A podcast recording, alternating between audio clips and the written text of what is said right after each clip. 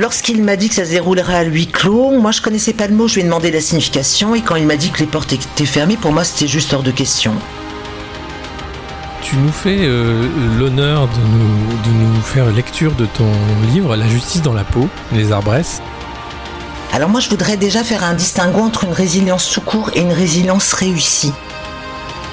Il m'a donné confiance, il m'a montré comment une, une justice digne de ce nom travaillait. Bienvenue dans les lectures du monde moderne. Ce matin, Claudine Cordani nous lit le troisième chapitre de son livre La justice dans la peau. Vous retrouverez dans les notes de l'épisode le lien vers l'ouvrage, les chapitres précédents et une interview de l'autrice par Alexis Poulain. Bonne écoute Top Chapitre 3 Mauvaise herbe En février 2020, le viol que j'ai subi remontera à 36 ans.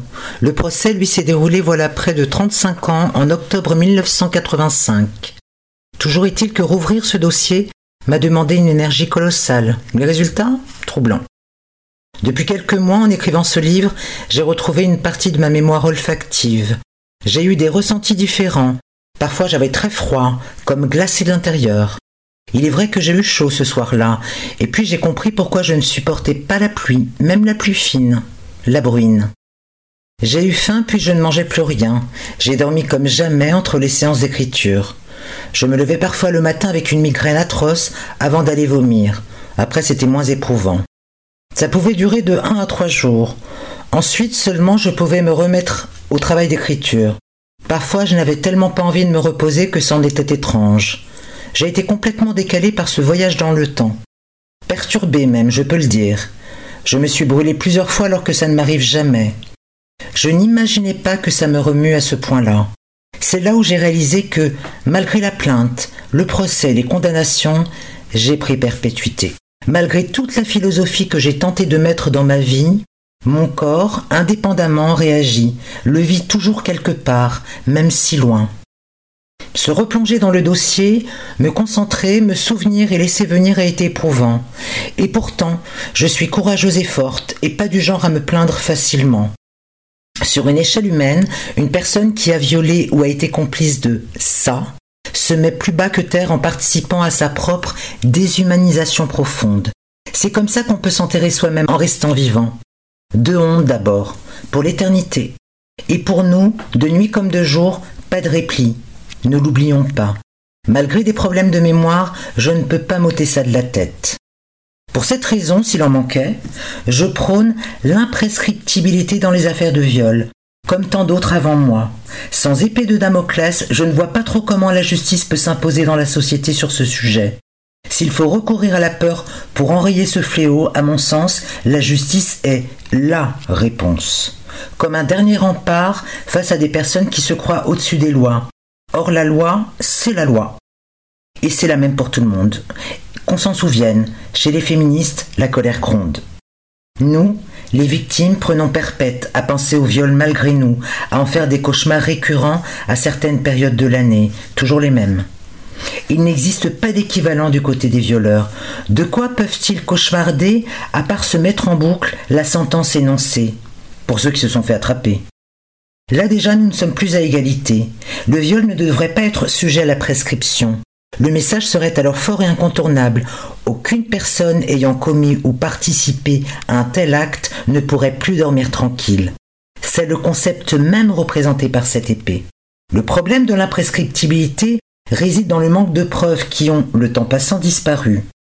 La nécessité de l'imprescriptibilité et qu'il reste difficile de déposer une plainte, pour plusieurs raisons, dont celle liée à l'âge. Je parle ici des tout petits et des enfants. Et qu'il arrive que des personnes ont besoin de temps pour que leur cerveau leur libère l'information. C'est comme ça. Alors qui, je me le demande, peut décider du temps nécessaire pour que cela surgisse du passé? Qui a ce pouvoir de limiter le temps? Et de quel droit? Je me le demande. Je vous le demande aussi. J'attends la réponse, qui a intérêt d'être bonne. Le problème réside aussi dans le fait que si une société a déjà du mal à traiter les affaires récentes de viol, je me demande comment ça peut se passer pour les plus anciennes. Cela dit, je ne sais pas si aller vers la correctionnalisation des affaires, comme c'est de plus en plus le cas, va apaiser quoi que ce soit dans cette société. J'ai demandé à maître Alain Mikowski, mon avocat, à l'époque, hein, sur cette affaire, ce qu'il pense de la tendance à correctionnaliser les affaires de viol. Voici sa réponse. Je suis contre la correctionnalisation parce que ça banalise et que, contrairement à un procès aux assises qui en donne le temps et les moyens, c'est bâclé. Enfin, le problème vient aussi du fait que les services de justice et qui y sont liés dans les enquêtes ont un coût certain et ils coûtent cher. J'ai retrouvé dans mon dossier plusieurs résultats d'expertise psy et médicale qui affichaient les montants des examens de l'époque. Chacun s'élevait au moins à 1500-1800 francs. C'était cher pour, euh, pour l'époque. Alors oui, c'est un coût. Et pour chaque personne concernée dans ce genre de dossier, bien sûr. Dans celui-ci, nous étions quatre. Tout un coût, en effet. Reste à définir ce que nous jugeons important de mettre en œuvre ou pas. Comment et pourquoi. Après ce viol, j'ai eu une vie normale. J'ai travaillé, j'ai eu un enfant. Oui, j'ai eu une vie normale. À 17 ans, j'avais une adresse et un toit. Je vivais chez mes parents. Ils avaient le téléphone et aussi une boîte aux lettres. Je pouvais recevoir des appels et du courrier. Par exemple, ceux émanant du palais de justice ou autres lettres autour de l'affaire. Je pouvais les lire en français et répondre. Je me suis posé la question de la plante pour des personnes sans abri. Car vouloir parler des violences faites aux gens, principalement aux femmes et aux enfants pour ce qui est des affaires de viol, doit les inclure tous. Or je trouve que nous ne savons pas gérer à l'intérieur de nos sociétés le sort des personnes qui vivent à l'extérieur, les sans-abri. Que pensez-vous qu'il leur arrive? Qu'est-ce qui est fait pour les protéger Les accompagner au mieux dans ce cas? Je veux dire, concrètement. À 51 ans et demi, elle y tient.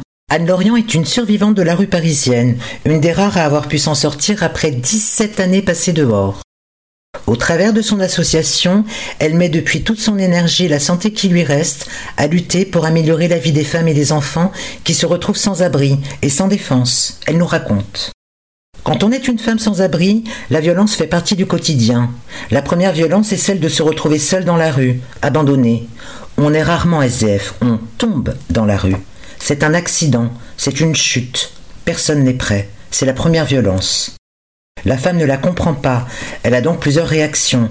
Diriger son désarroi vers les autres en se révoltant, demander de l'aide sur les réseaux sociaux, auprès des services sociaux, des associations, sa famille, ses proches, ou bien retourner cette violence contre elle, transformant cette colère noire en état de choc. La peur prend le dessus et bloque tout sentiment entraînant une tentative de suicide ou crise d'hystérie, ce qui la conduira souvent en psychiatrie. D'autres femmes n'ont pas la force d'appeler au secours. Elles se résignent ou s'enferment dans un silence encore plus violent. Elles se rendront invisibles de tous. Cela a été mon cas pendant des années. Réfugié dans mon silence, je croyais échapper à la violence des autres, des viols des hommes sans abri, mais aussi de ceux qui ont un toit, des cols blancs, hommes d'affaires en costume cravate. Comme cela m'est arrivé à la défense lors d'un viol collectif où j'ai entendu dire que les femmes sans abri étaient gratuites, moins chères que les putes. Habillé exclusivement en noir, je me confondais avec les sombres pavés des quais de Seine. La terreur m'avait ôté la voix. Les coups et les agressions sexuelles se succédaient sans que je puisse crier ma haine ni ma colère.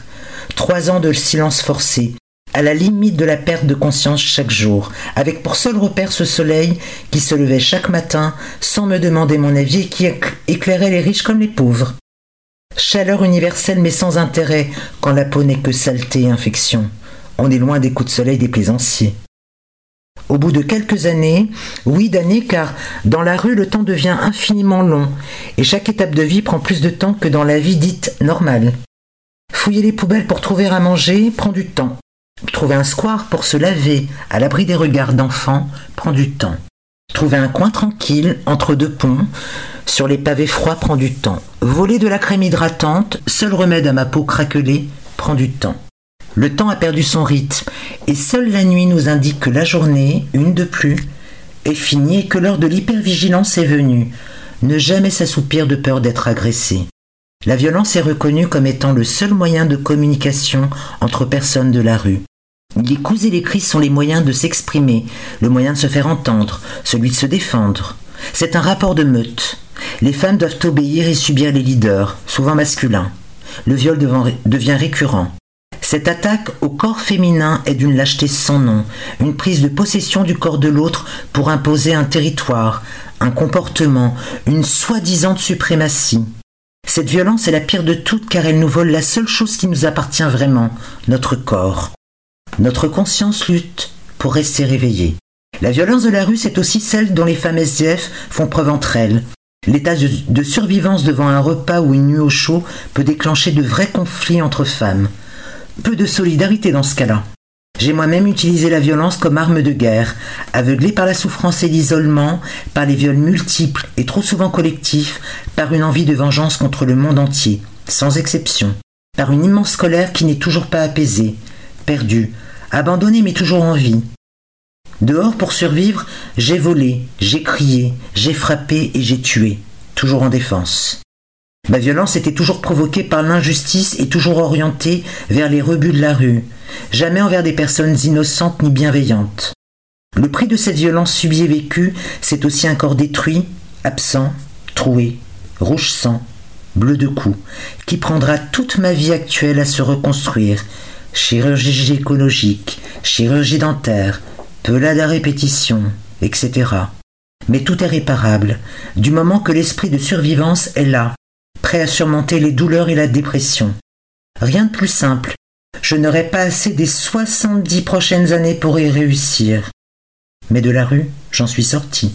Il faut savoir que la plupart des femmes qui vivent dans la rue ont à un moment fait une overdose psychiatrique déclenchée par l'agression de trop, celle qui verrouille l'esprit des gens en surchauffe. Cette agression, parfois même minime, provoque une dissociation, une séparation corps-conscience et tout se met en mode absence. Cet état de sidération est une fabuleuse opportunité pour les prédateurs sexuels qui profitent de cet état second pour utiliser la femme selon leurs besoins infinis. L'esprit est perdu et semble irrécupérable. Les hôpitaux psychiatriques regorgent de femmes dans cet état et ne savent pas comment les faire réagir. Et puis un jour, sans savoir pourquoi, une grande résistance à cet état fantôme s'organise. Le corps ou l'esprit, ou l'inverse, cela dépend des femmes, essaie de résister et de contrer ce burn-out interne. Une lutte intérieure incroyable est menée, une question de vivre ou de survivre, d'espérer ou pas, de croire ou non, à qui, à quoi? Rien d'autre à se raccrocher sinon cette étincelle de vie qu'aucune violence ne pourra plus jamais éteindre. Cela prend du temps, de l'énergie, certaines y arriveront, d'autres n'auront pas la force ni les ressources. C'est là qu'on voit le caractère profond de chaque femme se révéler, fort ou pas. Seules les plus courageuses et chanceuses aussi deviendront des survivantes de la rue. Cela dépendra des soins, également des rencontres. Une rencontre bienveillante et patiente peut changer une vie. Les miennes ont été celles d'une médecin et d'une maraudeuse qui, à force de patience et d'affection, ont réussi à m'apprivoiser. Accepter la main tendue non violente est une gageure de confiance que peu de sans-abri acceptent. Dommage. Une autre violence est celle du retour à la vie normale. On a oublié les codes, il faut tout réapprendre et vite. La vie ne nous a pas attendus. Il faut aux femmes sans abri beaucoup de courage pour supporter la violence des questions sur leur parcours de vie et pour y répondre. La violence se trouve dans chaque intrusion extérieure, généreuse ou pas. Se renfermer pour créer son propre système de survie est nécessaire à chaque personne de la rue. Pour toutes ces raisons, il reste difficile pour ces femmes de voir l'élan solidaire des bénévoles, des associations ou des passantes et non la menace d'une agression supplémentaire. Seules les plus sociables arrivant à se faire approcher et à accepter peut-être ces mains réellement tendues. Seules certaines pourront aller dans un centre d'hébergement. Pour finir, il est essentiel de parler des enfants qui vivent dans la rue. Ils sont nombreux, mais invisibles. Véritable vivier pour la prostitution, les enfants sont des proies faciles. Illettrés, sans culture, éduqués souvent dans la violence des parents et ensuite à la violence de la rue. Je mets régulièrement des bébés au monde. J'aide à ces accouchements majoritairement d'enfants issus de viols. La première violence est souvent le rejet par la maman qui ne veut pas le fruit d'une agression traumatisante. Et puis cet enfant est là, il existe et petit à petit prend sa place dans sa famille. Le rejet diminue. Nous expliquons avec délicatesse que l'enfant n'est pour rien dans l'agression et qu'il a le droit de vivre sans la charge mentale de son arrivée. Rien de simple hein, pour tous dans ces moments-là. La plupart de ces enfants ont une vie faite de mendicité ou de délinquance précoce. Des arrestations sans suite car ils sont mineurs. Entre eux peu de sentiments, ils ne connaissent que cris et domination. Seule une minorité arrivera à sortir de ce carcan, quand d'autres seront livrés sans scrupule à des proxénètes contre un morceau de trottoir. Anne Lorient raconte son histoire dans Mes années barbares, édition de La Martinière, 2016, ainsi que dans Humain dans la rue, édition première partie, 2018. Rendez-vous la semaine prochaine pour le quatrième chapitre de mon livre La justice dans la peau, l'arbre à palabres. Top